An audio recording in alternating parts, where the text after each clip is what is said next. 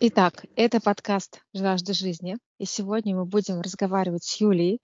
Юлия петербурженка в третьем поколении, человек, который учит манипулировать, учит красиво и дорого говорить. Я бы назвала Юлю как человек «просто бери и делай». Всю эту информацию я взяла из подкаста «Выросли, стали», и я вставлю также сюда ссылочку чтобы вы могли ознакомиться с предыдущим интервью Юли. И сейчас я, когда такую фразу скажу, когда мы начали общаться до подкаста, а, Юля сказала такую вещь, давайте разговаривать про что-то другое, но только не про работу. Все про это говорят, все про это спрашивают. А, про «Бери и делай» марафон 42,2 километра в Мадриде. Юля, во-первых, привет, и во-вторых, расскажи, как это было, как ты готовилась.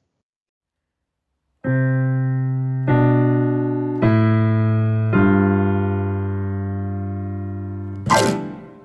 Да, привет. Только я хотела бы дать некую ремарочку. Я учу не манипулировать, а я учу отражать манипуляции, потому что мне кажется, сейчас слушатели могут подумать, что я учу людей очень странным каким-то историям, поэтому просто краткая ремарка. Да, я рада присутствовать на подкасте. Спасибо большое, что пригласила.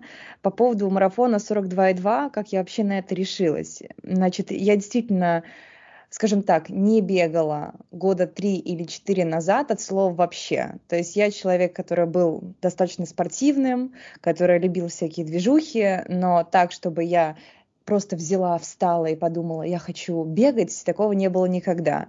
Началось все с того, что я участвовала в московском полумарафоне, тогда это было 10 километров, вот. Uh-huh. И это было из разряда на шару. Вот я, ну, в период института, это было еще раньше, я бегала для того, чтобы скинуть лишние килограммы. То есть я за один месяц, то есть я сейчас никого к этому не, не агитирую, но тем не менее я скинула 10 килограмм за месяц просто благодаря тому, что я бегала, ну и понятно, что я где-то урезала рацион. И вот uh-huh. с того момента я просто потихоньку бегала, и вот наступает какая-то, проступает какая-то информация от моих друзей, что вот есть московский полумарафон, 10 километров, километров, побежали. И я угу. так долго сидела, думала, но я десятку никогда не выбегала, ну так, в страшных снах. Думаю, ну ладно, побежали. Я на полном серьезе зарегистрировалась, через неделю я бежала, но это было как будто бы я с кровати встала и пошла. То есть имеется в виду, что я не готовилась слова вообще. И угу. когда я бежала эту десятку под палящим солнцем, когда было куча бегунов, и там еще такая была ситуация смешная, интересная, когда я бегу, я понимаю, что я уже все не могу, я хочу уже перейти хоть чуть на шаг. У меня какой-то был сзади мужчина, я его называю ангел-хранитель, потому что он мне такой, не останавливаться, ты все можешь, вперед! И я понимаю, что я уже не могу остановиться, потому что он меня подгоняет. И в итоге я так добежала свою десятку, но подумала, что больше я никогда не побегу. Это слишком тяжело. Mm-hmm. Чтобы ты понимала, через полтора года я пробежала 21,1 в Питере. Точно так же за полторы недели я встала с дивана и побежала. После этого я тоже сказала, больше никогда я это не сделаю. Вообще ни в каком случае. И mm-hmm. через, получается, год да, может, полтора, я вот пробежала 42,2, да и то, на самом деле, надо серьезно к таким вещам готовиться, с тренером. Я же за три месяца решила, что я похожу в какую-нибудь беговую группу, а там беговая группа, которая, ну, просто для себя бегает по улице. И я, когда mm-hmm. сказала, что, друзья, я побегу марафон, вот для этого вы мне и нужны, все тренеры с такими круглыми глазами по 5 копеек на меня смотрят и такие, э, девочка, так это не делается. Я говорю, а для меня это типа работает. И они на меня смотрели, на самом деле, как на полусумасшедшую, когда я об этом сказала. И я пробежала эти 42,2, но вот просто к моменту о том, что насколько иногда какие-то такие спортивные вещи в себе поднимают определенные психологические даже составляющие. Но это не секрет, и многие об этом знают бегуны, именно марафонцы, что у тебя в какой-то момент наступает такая ножная блокада, ее называют так. То есть, когда сначала у тебя отказывается мозг, ну, все, я думаю, знают, что я больше не могу, нет, ты можешь, вот вы занимаетесь этим аутотренингом, в какой-то момент у тебя ноги просто блокируются. Это следующий такой этап уже на длинные расстояния, то есть ноги тебе прямо каменеют и говорят о том, что мы никуда дальше не побежим. И в этот момент понятно, что тут уже все, усталость общая и психологическое такое давление, и ноги вокруг тебя люди бегут, допустим, обгоняют. Ну, то есть там такая очень непростая идет история.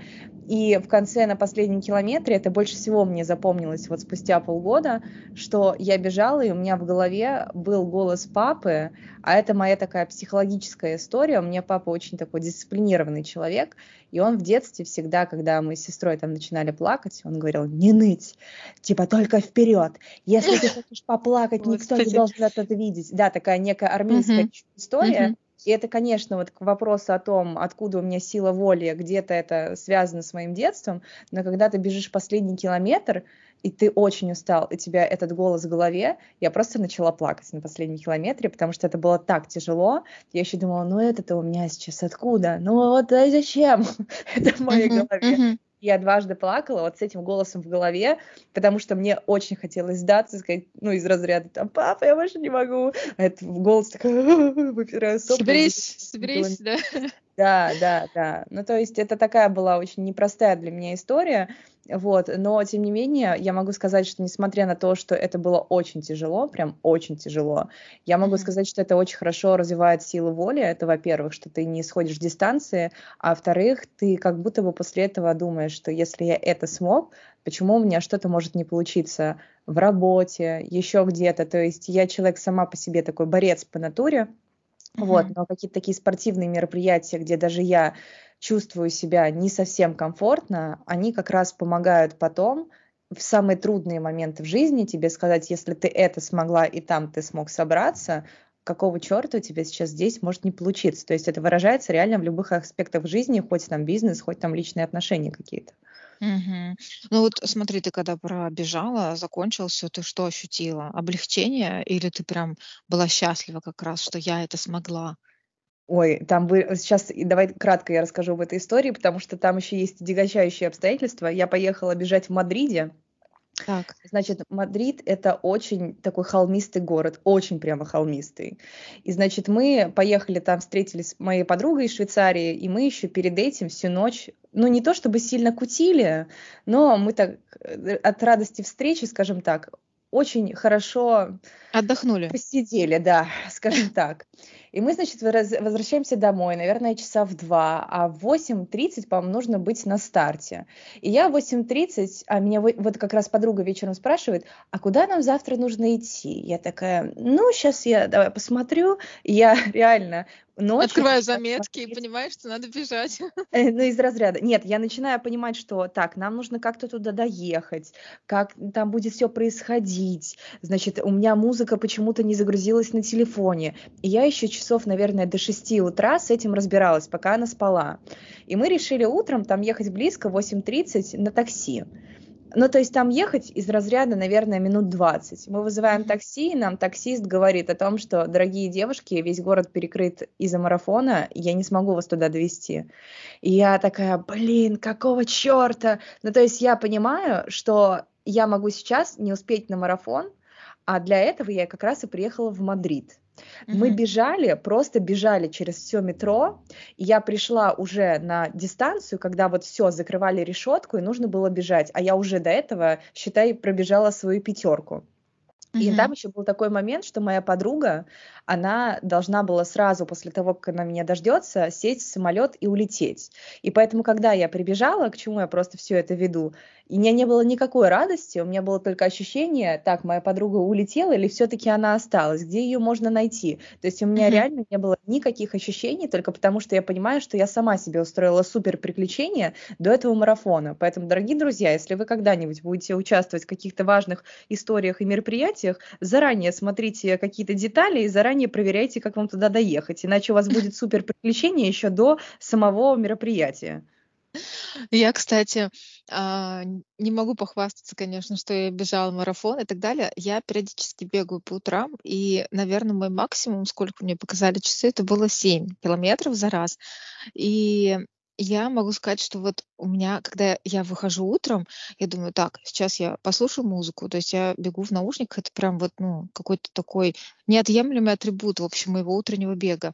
И во-вторых, я такая думаю, так, сейчас вот если у меня есть какие-то планы или какая-то у меня затыка по, там, по работе, еще почему-то, я как раз успею, пока я бегу, подумать.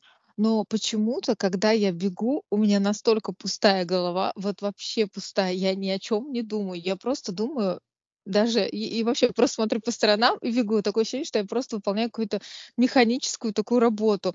И вот у тебя тоже хотела спросить, вот когда ты бежал вообще столько километров, что у тебя было в голове? Ничего. У меня был вопрос, нафига я сюда вписалась?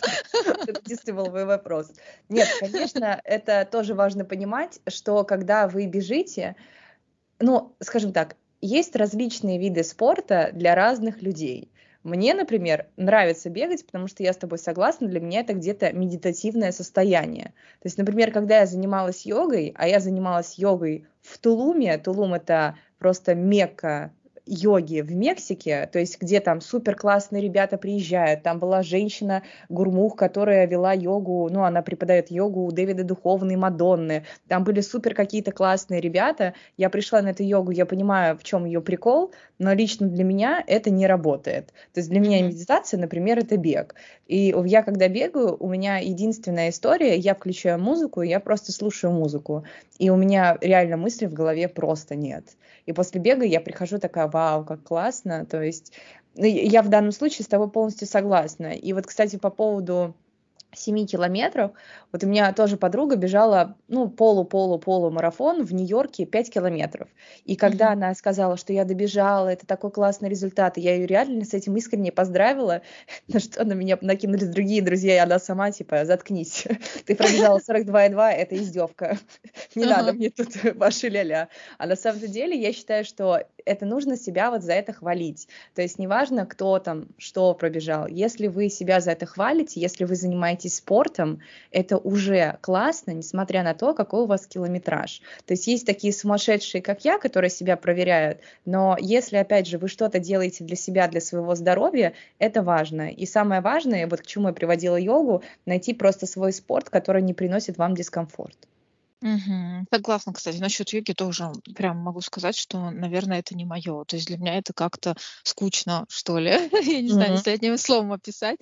Мне просто кажется, что я просто стою на месте или сижу на месте, и что-то Почему? Ничего не происходит вокруг, ничего не меняется. А когда вот бег, у меня есть такое понимание, что я вышла из точки А, у меня есть точка Б, я сделала какой-то, действительно, какую-то цифру. Вот у меня, видимо, какая-то еще такая внутренняя психологическая штука, что я должна увидеть какую-то цифру, время или калории, или километраж, ну что-то я должна увидеть, какой-то результат именно в цифрах измеряющийся.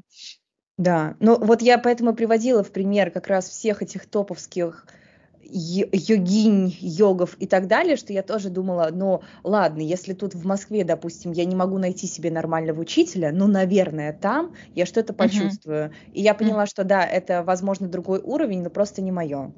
Uh-huh. А теперь хочу еще спросить у тебя про Камчатку. Скажи, как он прошел, а, какие там были условия выживания вообще? Сейчас я расскажу эту печальную историю. Почему печальную? Ну, ты жива, ты разговариваешь со мной, все хорошо. У меня вечно со всеми такими походами связаны какие-то истории. Ну, не с походами, я имею в виду такими физическими физическими достижениями. Короче, я шла получать свой номер вот как раз в Мадриде на марафон, и мне пишет подружка моя. Она живет в Англии, она каждый год приезжает сюда к нам. То, то есть кто вот говорит, что в России ничего нет, она каждый год приезжает сюда в поход. То есть она была на Алтае, еще где-то, вот сейчас Камчатка. Она мне пишет, Юль, смотри, короче, я тебе предлагаю, вот есть Камчатка, я на нее иду, хочешь присоединяйся. Угу. Я просто, вот я думала, нафига мне эта Камчатка? Ну, то есть я, честно говоря, у меня в голове был вот этот вот момент, что когда-то я пойду на Камчатку. Но я подумала, что вот сейчас, после марафона, через там 2-3 месяца идти на Камчатку, ну, это просто нерелевантно. Проходит две минуты после этой мысли, и я покупаю тур на Камчатку, ну, то есть поход. Uh-huh, и когда uh-huh. я об этом написала, он говорит, ты знаешь, ты самый быстрый человек в моей жизни, который принимает решение за пять минут. Ну, то есть я реально приняла это решение за пять минут, и она, честно говоря, вкинула этот момент, думала, что я реально не соглашусь. Я согласилась. То есть это, uh-huh. вот это вот к вопросу о том, насколько важно иногда вкидывать какие-то идеи, да, человек может не согласиться, а может и согласиться, и у вас тогда будет суперкомпания в какой-то поход. Короче, я согласилась, еще не пробежав марафон, но уже подумала, да, куда я вписываюсь. У меня вот был вопрос про подругу, она спортсменка, то есть она тоже бегает или там тоже какие-то физические такие не то чтобы упражнения, а какие-то вообще махинации такие проводит, да, потому что это же все равно, ну, такое физическое, это уже нагрузка на тело. То есть я к чему? К тому, что там спортсмены все были, или там просто можно, например, какому-нибудь человеку, который а, более-менее что-то делает, но особо прям не бегает марафоны, так скажем, но может туда пойти. То есть там какая подготовка нужна была? Вот ты знаешь, когда ты сейчас сказала по поводу того, что он наверняка очень спортивный, мне хотелось засмеяться, объясню почему. Потому что это вообще разные виды нагрузки. И я тоже mm-hmm. думала, что я сейчас просто побегу с этим рюкзаком быстрее всех. Когда я первый раз надела рюкзак, я подумала опять в очередной момент, куда я ввязалась, и еще 10 дней тут идти, без mm-hmm. связи интернета. Ну, то есть, короче, давай сначала по поводу подруги. Значит, она человек, я не могу сказать, что она очень сильно спортивная, но она просто любит ходить, то есть ей нравится хайкинг, когда вот ты с легким рюкзачком таким радиальным выходишь там куда-то, гуляешь там часа 3-4 и потом обратно в машину. И mm-hmm. она просто в какой-то момент попробовала поход, и ей понравилось. Но это скорее такая история, тоже нужно понимать, что когда ты идешь по 20 километров в день с рюкзаком, который весит по 17 килограмм, когда ты спишь постоянно в палатке, то есть у тебя нет связи, ты спишь в палатке, ну, это такая прямо походная история. И mm-hmm. к этому нужно быть просто морально готовым, что это не будет все очень просто. В особенности, например, на Камчатке, там рельеф, а рельеф очень сильно играет он очень разный. То есть, например, на Алтае, насколько я знаю, я там еще пока что не была, там более ровный такой, да, момент, там дороги, ну, не дороги, но, по крайней мере, там такой ландшафт более спокойный. Камчатка, uh-huh. она очень разная. И поэтому, когда я слышала такие стереотипы у меня, по крайней мере, были в голове, что вот там мужики ходят, там с такими рюкзаками. И я поняла, почему. Потому что это действительно очень непростая нагрузка. И я, значит, это был мой первый поход. То есть я хотела его попробовать, я хотела на Камчатке, вот так сложилось, окей, я полетела туда с этим рюкзаком, и я, когда вот в первый раз надела собранный рюкзак прямо перед вылетом, я поняла, что понимаю, как я буду это идти, 20 километров в день. То есть лично для меня 20 километров это не такая большая цифра, но учитывая там, какие расстояния я могла бегать там три раза в неделю. И я думала, ну с километражом я точно справлюсь. И когда я надела рюкзак, я поняла, что это будет большой проблемой, потому что я не понимаю, как я буду это делать.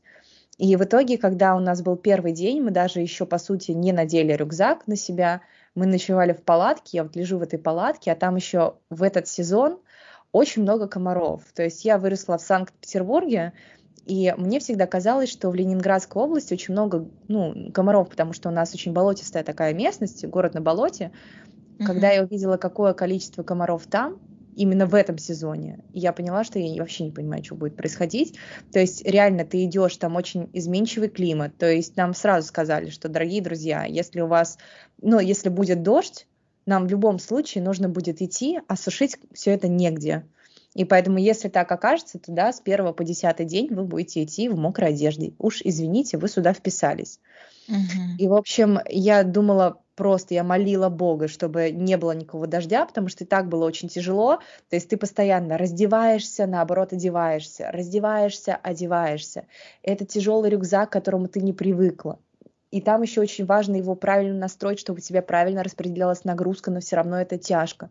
Короче, честно говоря, вот еще нету связи, а я еще человек, который очень такой трепетно относится к работе, думаю, ну вот я сейчас что-то очень важное точно упустила. Ну, то есть у меня бы, было просто столько моментов в голове, и каждый день я реально просыпалась и думала, какого черта я здесь делаю.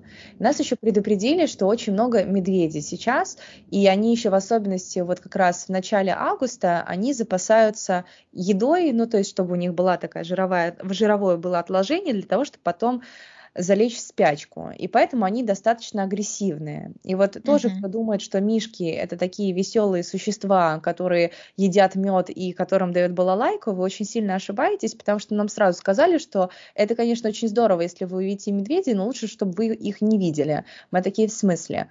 А дело в том, что они достаточно агрессивные из-за еды, и что самое интересное, любые остатки еды, которые вообще можно и нельзя, нужно обязательно их было смывать в реку. Мы такие, а почему в реку?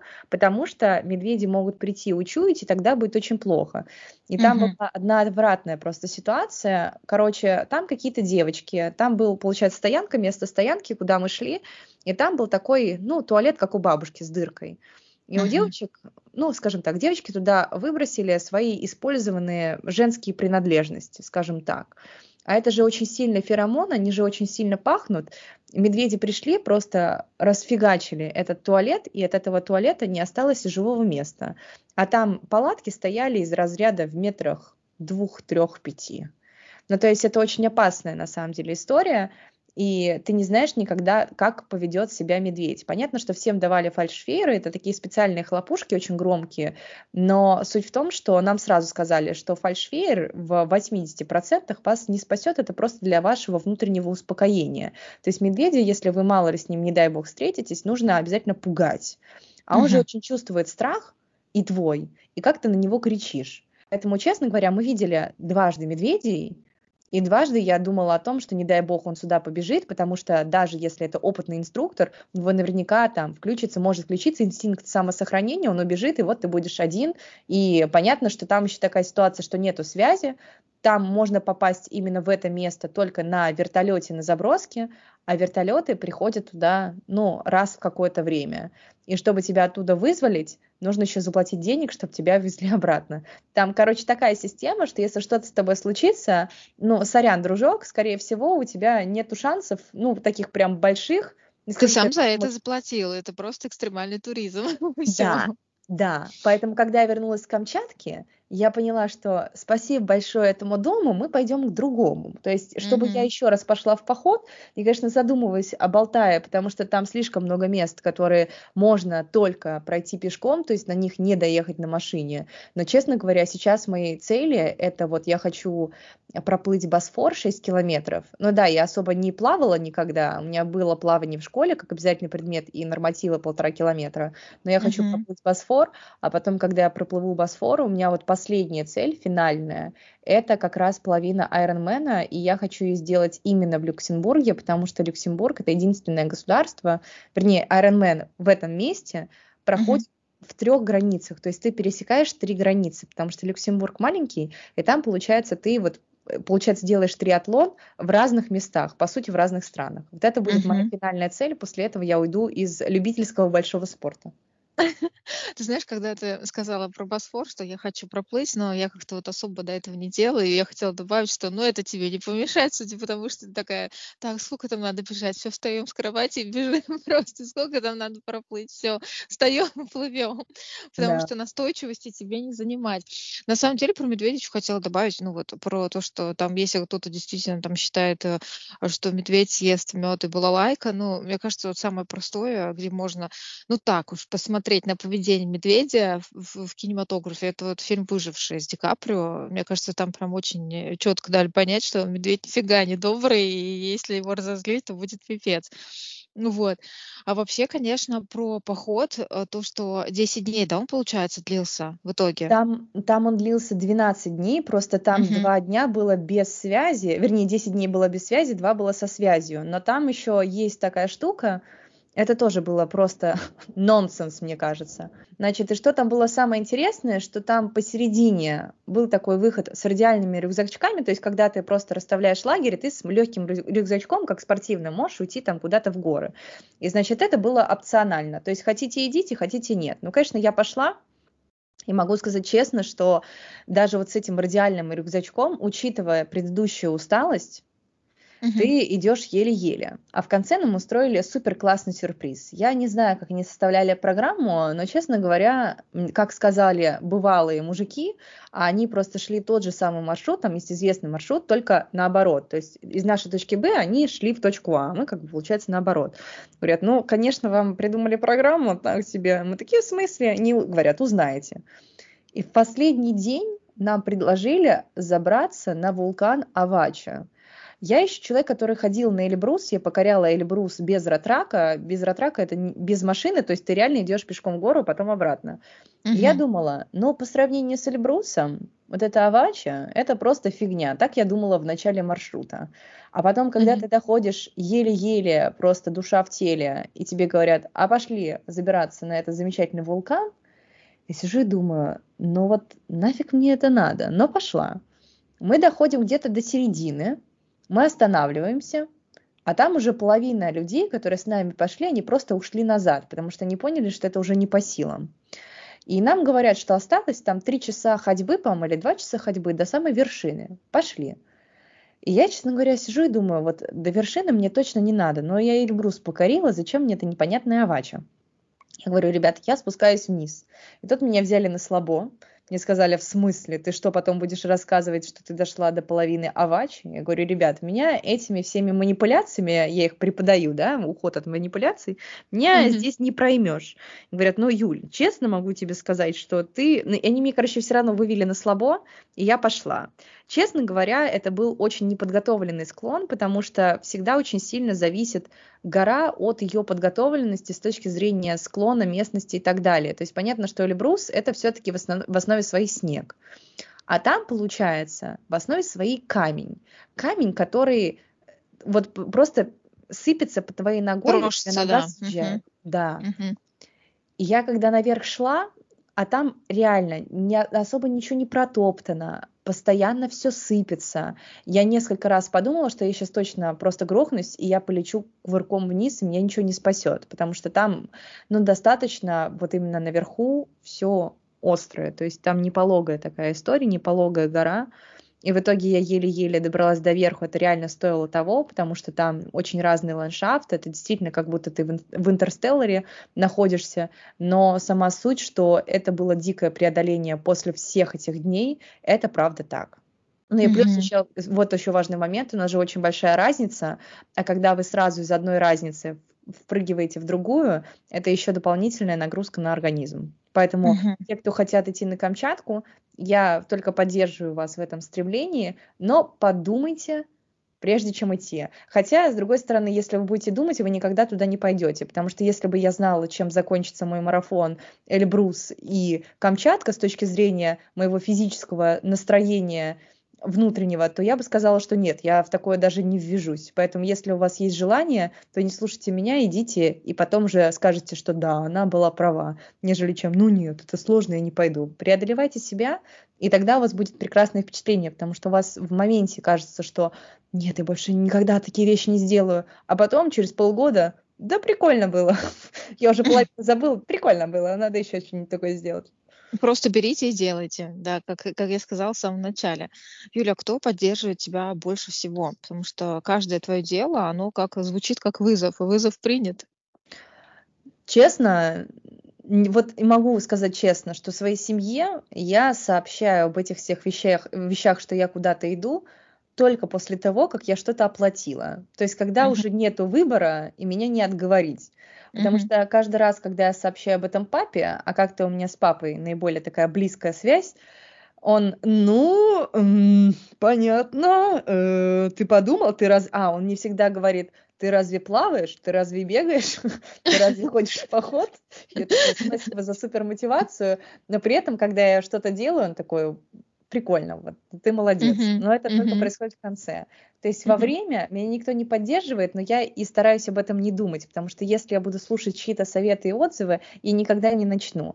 То есть есть даже такое великое правило, чем отличается управленец от предпринимателя – то есть управленец, он просчитывает все риски, чтобы mm-hmm. там ничего никак. Предприниматель просто делает и на месте разбирается. Поэтому, наверное, я очень неплохо существую в этой предпринимательской деятельности.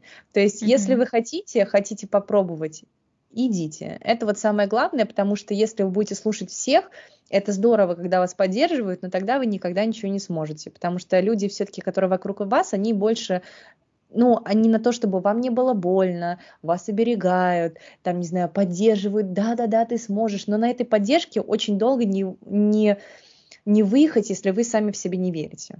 Угу. Слушай, у меня сразу еще вопрос возник про здоровье.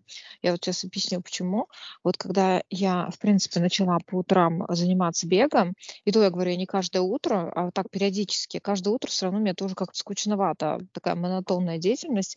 И я поняла на себя, я побегала в разное время года. И самое лучшее для меня это вот когда, мне кажется, зима, как бы странно это ни звучало, летом я не могу, потому что это такая... И так жарко на улице, и ты куда-то бежишь, и вот это вот э, состояние липкости на теле, оно меня напрягает.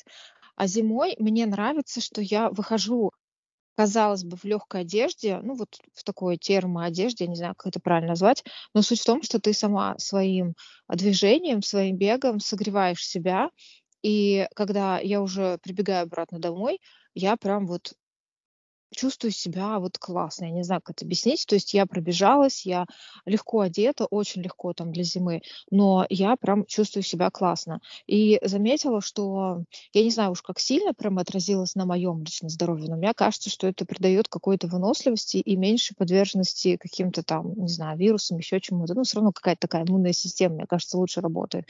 Ты по себе вот как скажешь, ты часто болеешь или нет? Ну, давай начнем сначала. Я ненавижу бегать в межсезонье. Это, например, ну, вот Ну, как раз весна, ноябрь. весна, о, Ну, весна, осень, да. Грязь ну, когда, понятно. да, когда грязь и зимой.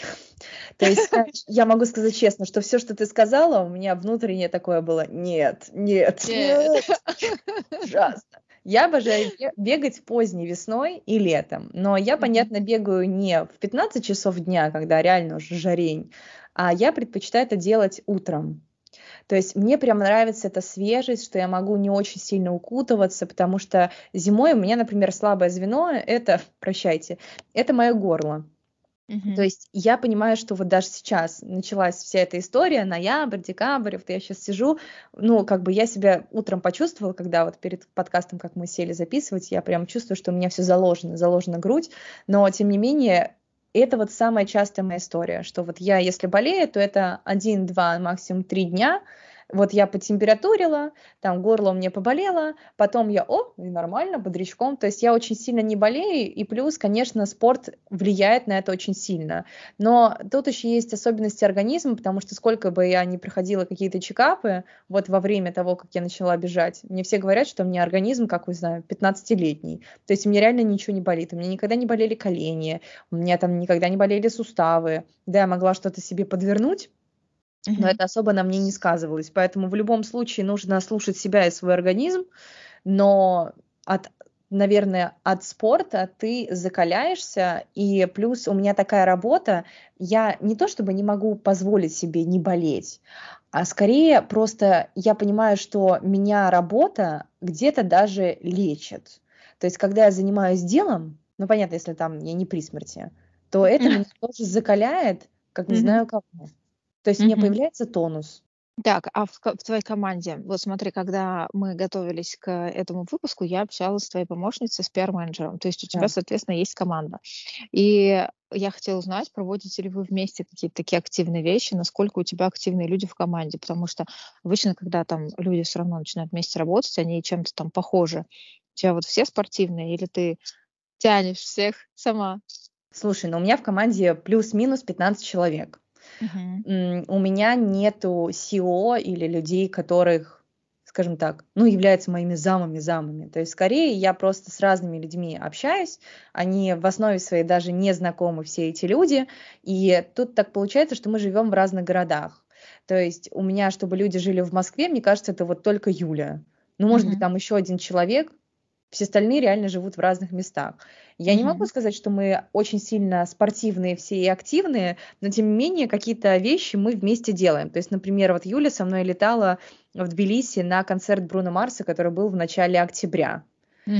И вот это как раз и есть та активность, которая сплочает. То есть я не считаю, что все одинаковые должны быть. Это как, знаешь, вот если у тебя есть партнер, вторая половина, и он любит там целыми днями лежать в кровати, а ты такая суперактивная, наверное, это не работает. Но потому что в какой-то момент возникнет конфликт интересов.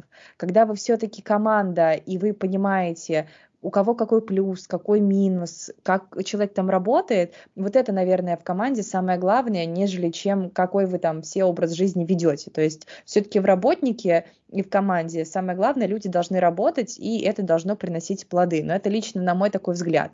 Mm-hmm. Конечно, с точки зрения руководителя, мне кажется, очень важно быть именно проактивным. Проактивным это не обязательно только спорт, но когда люди видят, что у тебя горят глаза, а это могут быть разные вещи, я, например, обожаю ходить на выставки. Вот сейчас я была на выставке в музее русского импрессионизма работы без авторства. Очень прям прикольная выставка. Когда вот сегодня я пойду на баскетбол, мне там пригласила одна ученица, я путешествую, то есть я с апреля путешествовала вот месяц через месяц. Месяц я уезжала, понятно, что я там параллельно работала, но тем не менее приезжала и там в Россию на месяц и опять уезжала. То есть когда люди видят, что у тебя проактивная позиция, когда ты генерируешь идеи, и, и спорт в том числе, вот это вот как раз, этот огонь, он поддерживает. Поэтому самое главное, мне кажется, еще раз просто повторю это неоднократно, что найти то, что вам нравится, то, что вас заряжает, чтобы у вас горели глаза, потому что если у вас тухлый какой-то руководитель, но, честно говоря, это вообще, мне кажется, не работает, и это не может быть неким локомотивом, а все-таки руководитель это локомотив, как и в любом поезде. Угу.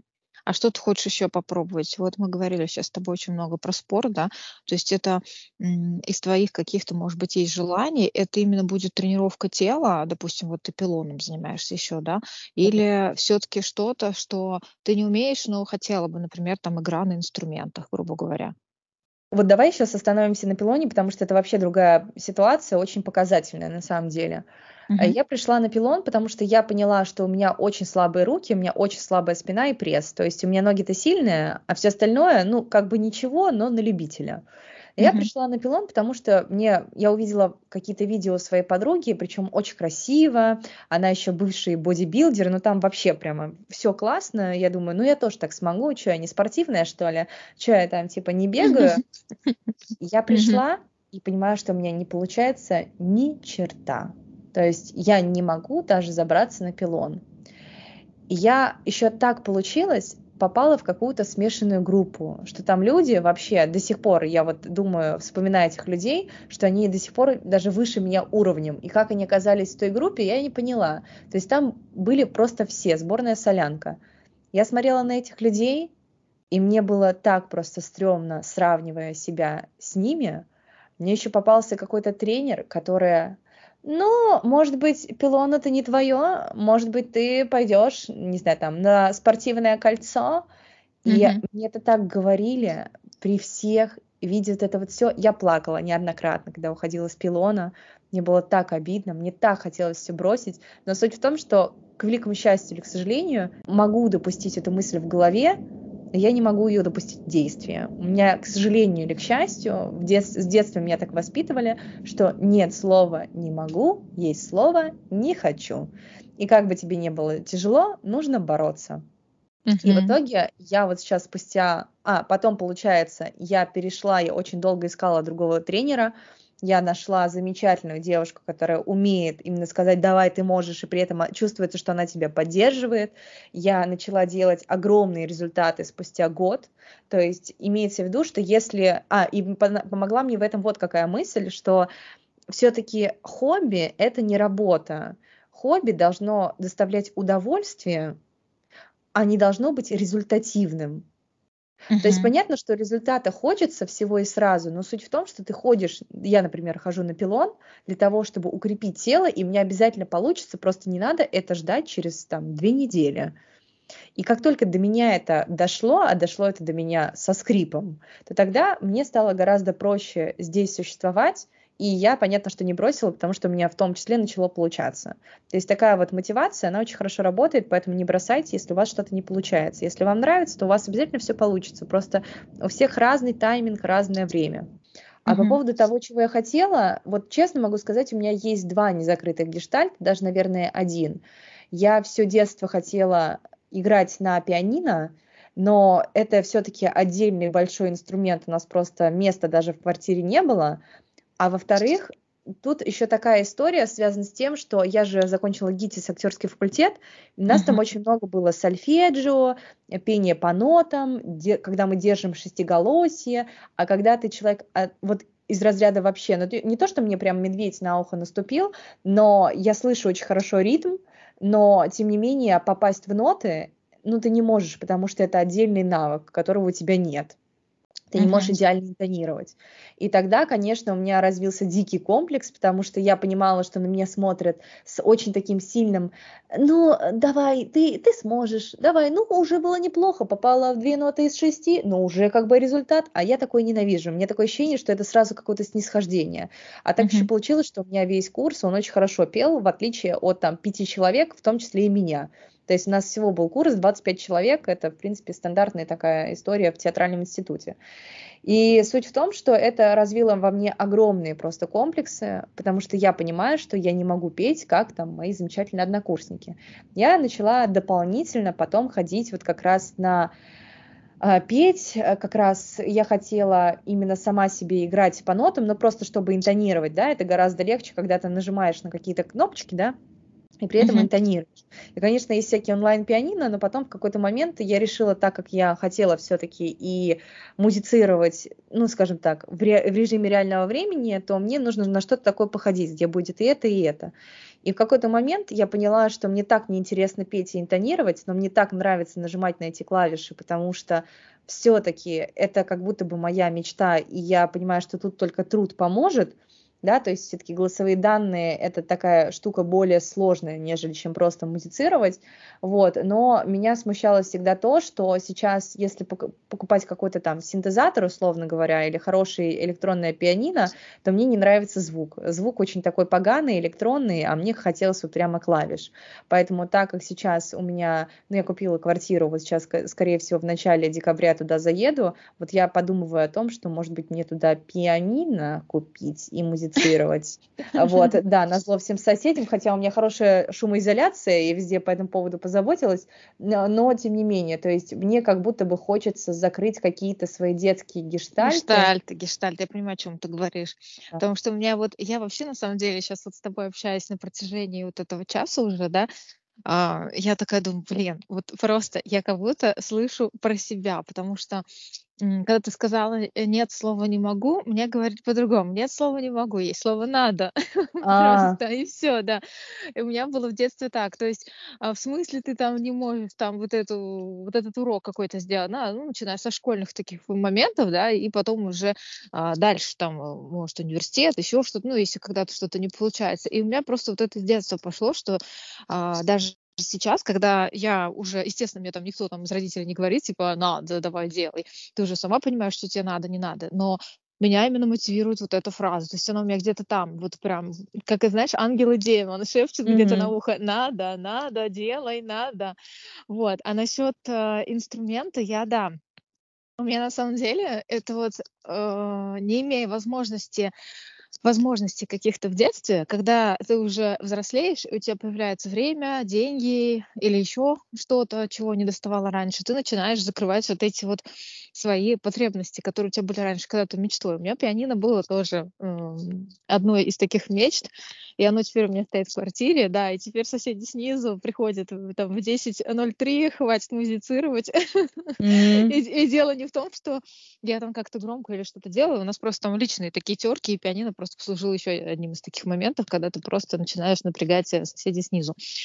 Так что по поводу пианино я могу сказать, да, что это такая штука, когда э, вот ты сказал такую фразу, сейчас вот когда отвечал на вопрос, да, что ты начинаешь от себя э, чего-то требовать, и когда тебе говорят вот, что ну вот уже получается, вот давай, молодец, давай, вот уже две ноты из шести, да, и я сразу же опять вспоминаю свою преподавательницу по пианино, то есть я хожу сейчас вот в данный момент э, на, на уже получается полгода на занятия.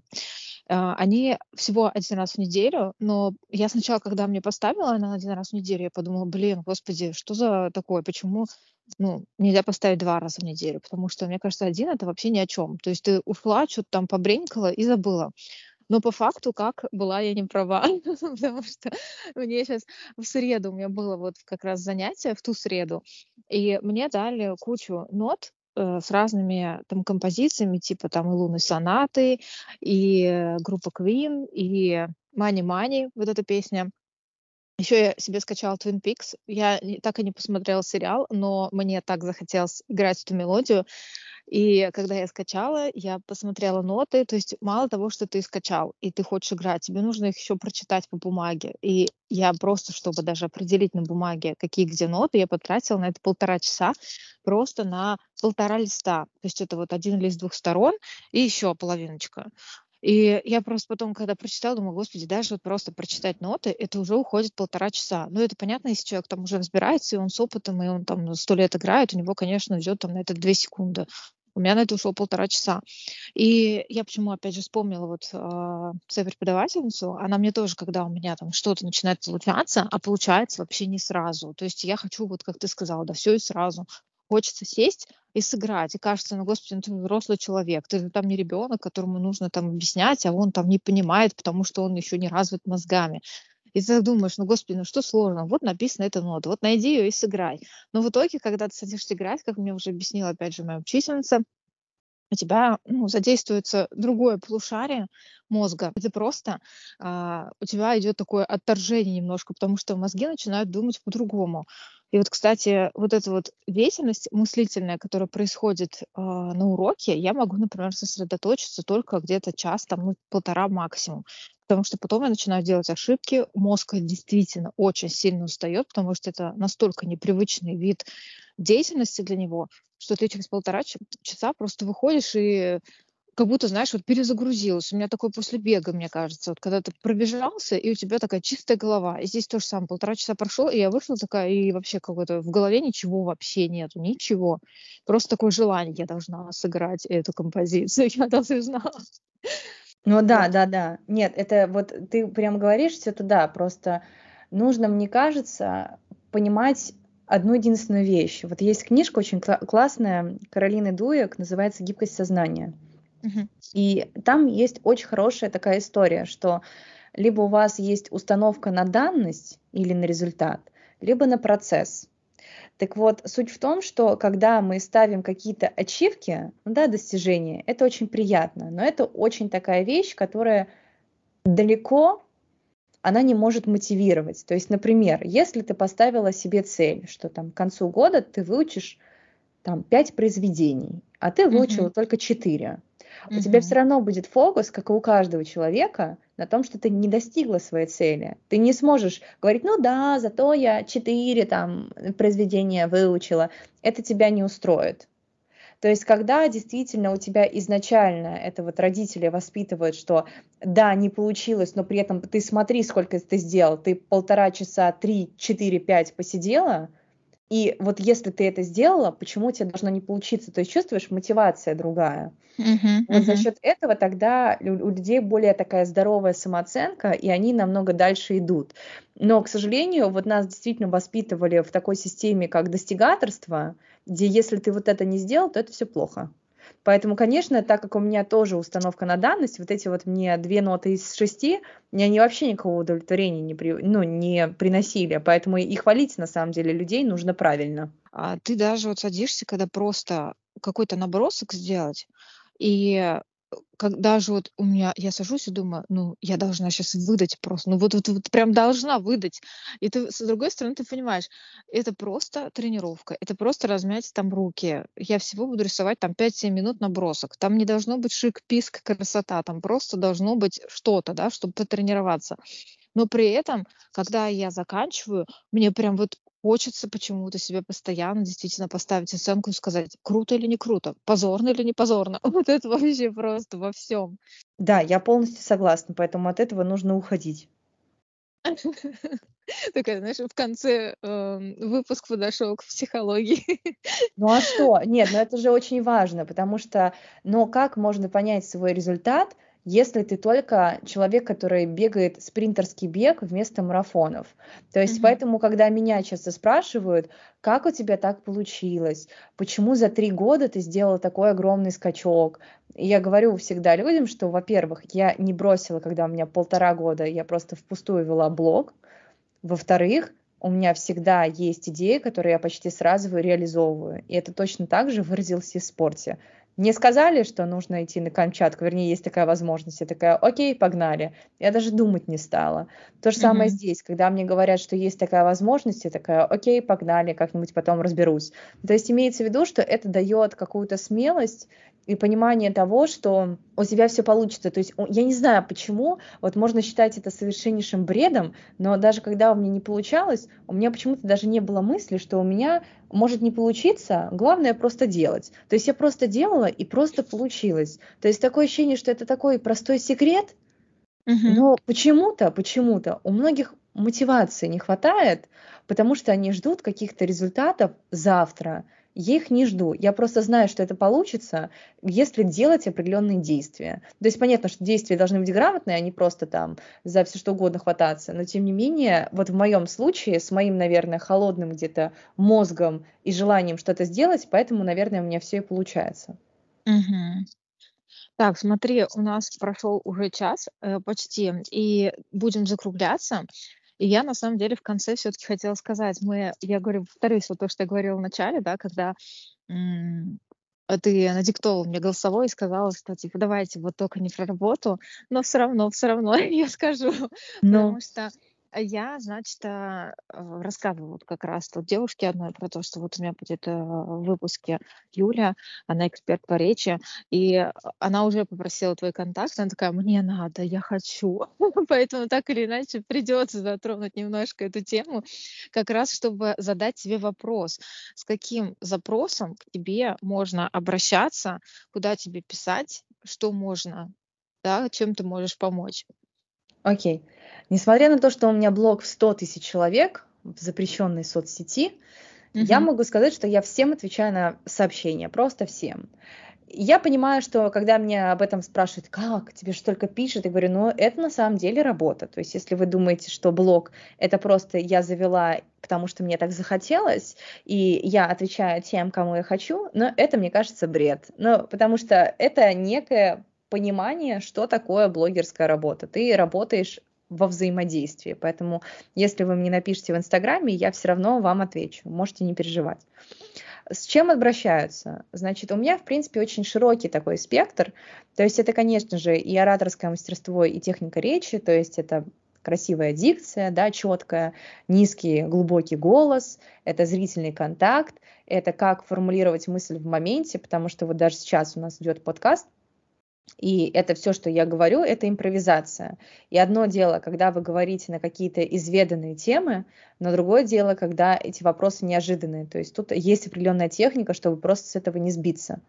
Uh-huh. То есть как импровизировать, как не говорить слова паразиты э, б, м, э, блин, которые часто у многих проскакивает, и как вообще выстроить любой монолог, любое выступление так, чтобы это цепляло. Есть определенные эмоциональные крючки, которым я придерживаюсь, а ну и плюс еще жесты, положение тела, как жестикулировать, как себя вести и так далее. Второй момент – это коммуникация. Коммуникация – это взаимодействие со сложными людьми, которые не просто вас слушают и, знаете, как Николая Баскову вам кидает цветы и кричат, что это, не знаю, Николай, я люблю вас всю свою сознательную жизнь, хочу от вас детей – ну, то есть очень часто, если вы обычный человек, вы ну, сталкиваетесь с определенными сложными людьми. Вот как с ними коммуницировать, это тоже ко мне, как реагировать на какие-то вещи, как вообще добиться в переговорах того, чтобы вас слышали и вашу позицию приняли, потому что я закончила Гарвард Business School по программе Initiation Semester, вот как раз это переговоры высшая ступень, и какую-то часть я вот как раз оттуда и несу. Вот. И последнее – это манипуляции. Это как раз как отражать манипуляции, потому что мы все равно как-никак все не идеальные люди. И да, вы тоже иногда можете что-то такое сказать, чтобы человека задеть и вывести на эмоцию. Вот как именно с точки зрения речи – отвечать, потому что одно дело психологическая составляющая и быть уверенным в том, что да, меня это сейчас не затронет, я не буду потом плакать в подушку или в уголке, а другое дело, как именно отвечать. Вот как раз этим трем направлениям я учу, а, ну плюс еще и, наверное, сторителлинг – это как интересно рассказывать истории. Там есть определенная логика и определенные техники. Угу. В общем, я тогда выпуске в этом оставлю все ссылки на Юлю, поэтому если вам понадобится что-то из того, что Юля перечислила, да, вот я вот уже... Еще не было выпуска, я уже нашла Юля клиента. Ура! Поэтому, да, поэтому если вас это как-то задело ваши струны, да, то тогда вам следует Юлю написать. И еще в конце я хотела такой провести краткий такой блиц, то есть это три быстрых вопроса и три быстрых ответа, если ты не против. Давай. Так, значит, первый вопрос, мы с тобой про это говорили, но все же, какое путешествие тебе запомнилось больше всего? Страна, место, город, что угодно. Я столько путешествую. Сейчас, подожди. Это очень сложный ответ. Я должна подумать. Сейчас, подожди. Ты знаешь? Камчатка. Нет, нет. Ну, Камчатка, да, но ты знаешь, наверное, это Шотландия. Шотландия, вот именно горы Гленкуэ, где рядом Лохнесское, ну, Лохнесское чудовище живет на озере uh-huh. Лохнес, причем uh-huh. озеро вообще какое-то непонятное, я не поняла, почему там оно такое известное, кроме как этой легенды, но именно эти горы, я помню, что меня торкнуло, и я просто стояла, и у меня было такое вау. В смысле, а озеро непримечательное какое-то, ты имеешь в виду? Да просто что? дурацкое обычное озеро. Я такая, так, и чего? Ну, то есть, у меня вообще не произвело никакого впечатления. Uh-huh. Если второе место, если мы уже говорим об озерах, то, как ни странно, как ни странно, это озеро Кома. Я, когда туда ехала, я думала, ну вот, что-то я не очень люблю все эти раскрученные блогерские места, и, скорее всего, я сейчас буду разочарована. Нет, mm-hmm. озеро Кома, и в особенности я вам очень советую остановиться на Биладжо, есть такой там остров, она одна из точек. Это был один из самых красивых закатов в моей жизни. Я не могла отлипнуть от окна, это очень красиво. Вау. Так, ладно, второй вопрос. Любимая книга? Мы, кстати, не обсуждали, читаешь ты любишь или нет, но все же. Обожаю. Мне, по-моему, все какие-то все, все мои какие-то рекомендации касаются фильмов и книг. Но фильмы понятно, а книги я очень много читаю, но это моя прямо душина. Я каждый день хотя бы по 30-40 страниц читаю. То есть я никого к этому не принуждаю, но это просто то, без чего я не могу существовать, мне нужно побыть в своей вселенной. Книги мне в этом помогают. Mm-hmm. Давай я назову не самые любимые, потому что, видишь, сейчас мы иначе будем, знаешь, уходить, а какой жанр, а что конкретно, это научпоп или художка, поэтому я в это не хочу сейчас заходить. Вот mm-hmm. последняя книга, давай так, которая мне понравилась, называется «Почему мы любим», Хелен Фишер написала. Она, mm-hmm. что мне очень там понравилось, она вообще про то, почему мы любим, там это все построено на исследованиях, какие бывают типы привязанности, что нас в человеке привлекает.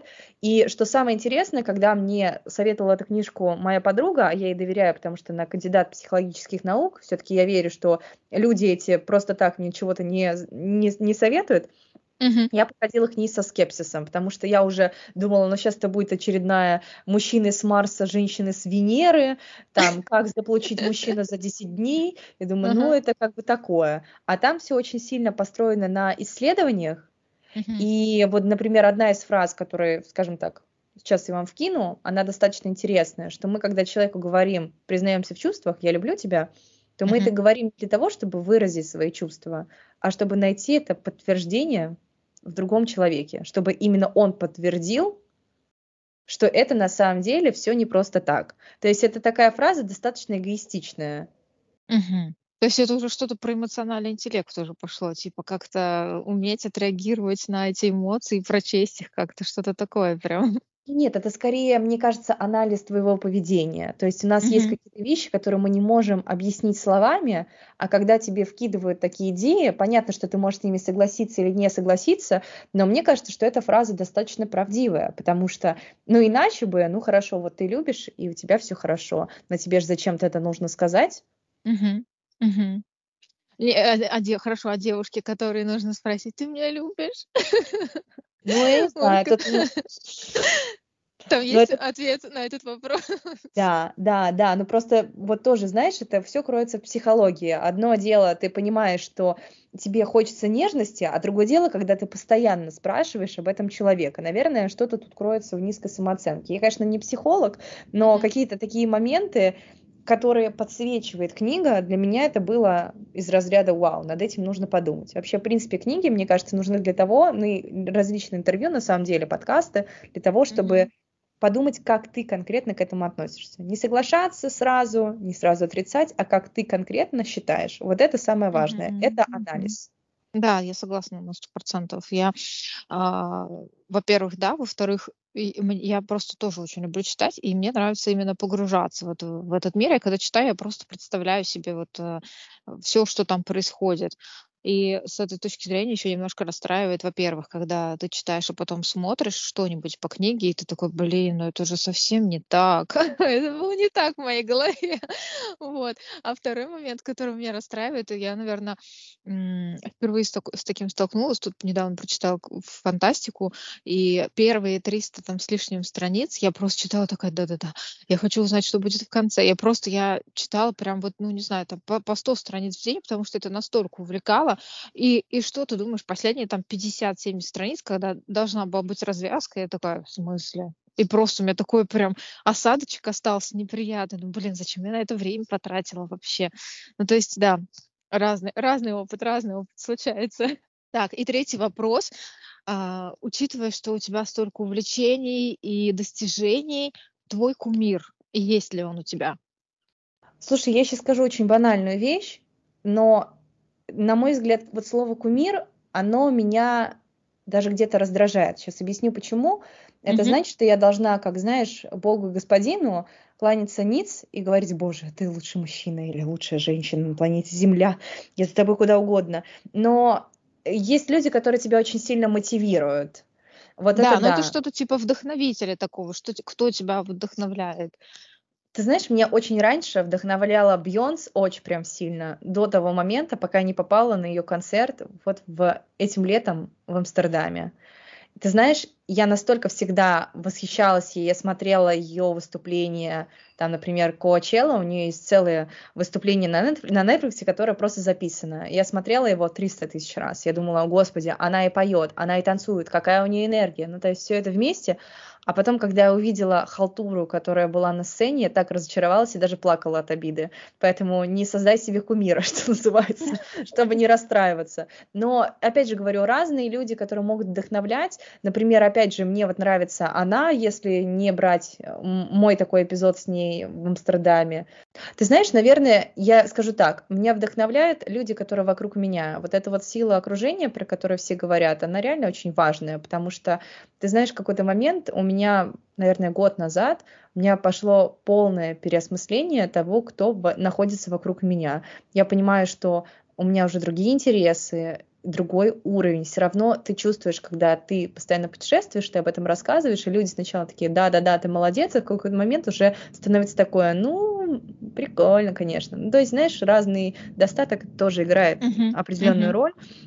И сейчас у меня полностью сменилось окружение, и ты знаешь, я так счастлива, что мне наконец-то не надо стесняться каких-то вещей, которые я раньше там стеснялась, что стоит мне там говорить, да, по что поводу... Что, типа, ты там... обидишь кого-то, да, я поняла тебя. Да, да, да, поэтому сейчас... Заденешь чье-то чувство, не дай бог. Да, то есть, например, когда ты еще в особенности делаешь ремонт, для тебя деньги знаешь, уже немножко по-другому исчисляется. Это не значит, что ты не понимаешь, не понимаешь их ценность, но ты уже немножко по-другому, другими суммами меряешь это все. И когда mm-hmm. я уже, ну, а для меня это уже обыденность говорить, сколько это стоит. Если меня спрашивают, у меня нет никаких проблем. Когда ты людям говоришь там, сколько стоит твой пол, они такие, и ты понимаешь, что зря ты вообще это сказала, не надо было это говорить. Ну, то есть, а тебе говорю... такие, ни хрена себе ты буржуй. Да, вот из разряда. Поэтому просто имеется в виду, что найти окружение, которое схоже с тобой по интересам, которое тебя вдохновляет и которое вот именно помогает тебе выйти вперед, мне кажется, намного важнее, чем иметь какого-то кумира. То есть это mm-hmm. не обязательно должно выражаться в деньгах, не только в этом это все выражается. Это выражается и в каком-то mindset е, и в том, насколько человек вот именно вдохновляет. Есть все-таки у людей, которые живут в СНГ, которые, не знаю, выросли в СНГ, вот у нас есть эта пессимистичность и вот готовность ко всему, ко всем кризисам, типа это сейчас хорошо, через два года будет плохо. Ну, то есть, и меня это даже где-то иногда очень сильно гасило, потому что ощущение до конца, что ты можешь собой насладиться, она как будто бы сразу становилось эфемерным. Как mm-hmm. только у меня появилось другое окружение, я поняла, что нет, на самом деле радоваться за себя это нормально. И можно этим это... делиться, тебя могут вдохновлять, и ты можешь идти дальше. Это, знаешь, из серии типа, так, что-то больно, все очень хорошо, сейчас точно должно случиться что-то плохое. Да. Про окружение, кстати, да, согласна. То есть это не только достаток, это и про а, увлечение, про то, что тебя понимают. Ну, то есть, допустим, даже я когда там говорю, что я там рисую или играю на пианино, и у некоторых такой вопрос, типа, зачем? Ну, то есть, типа, тебе что делать, больше нечего, иди кино посмотри, типа, из этой серии. Вот, поэтому, да, это очень-очень-очень влияет. Так, ну что, я думаю, что мы будем э, точно теперь закругляться. А, Юля, спасибо тебе большое за интервью. Это было реально интересно, во-первых. Во-вторых, я действительно, я говорю, я прям послушала, как будто прям про себя все. Если вы тоже родились в 90-х, то, то, вы, то вы нас поймете. Отлично. Отличное заключение Да. выпуска. Ну, в общем, нет, на самом деле, спасибо тебе, было действительно очень интересно пообщаться, потому что, а, как я и хотела, не имея какого-то опыта, ради чего и создавался, собственно, подкаст. То есть я, например, никогда не была на Камчатке, это пока моя мечта, так скажем. Я пока только слушаю песню, это сладкое слово Камчатка. А, да-да-да. Вот, как создавался, говорю, подкаст, чтобы как раз а, узнать опыт людей, а, которые ты еще не испытывал. Поэтому это было действительно невероятно интересно. Спасибо тебе. Спасибо тебе. Пока-пока. Пока.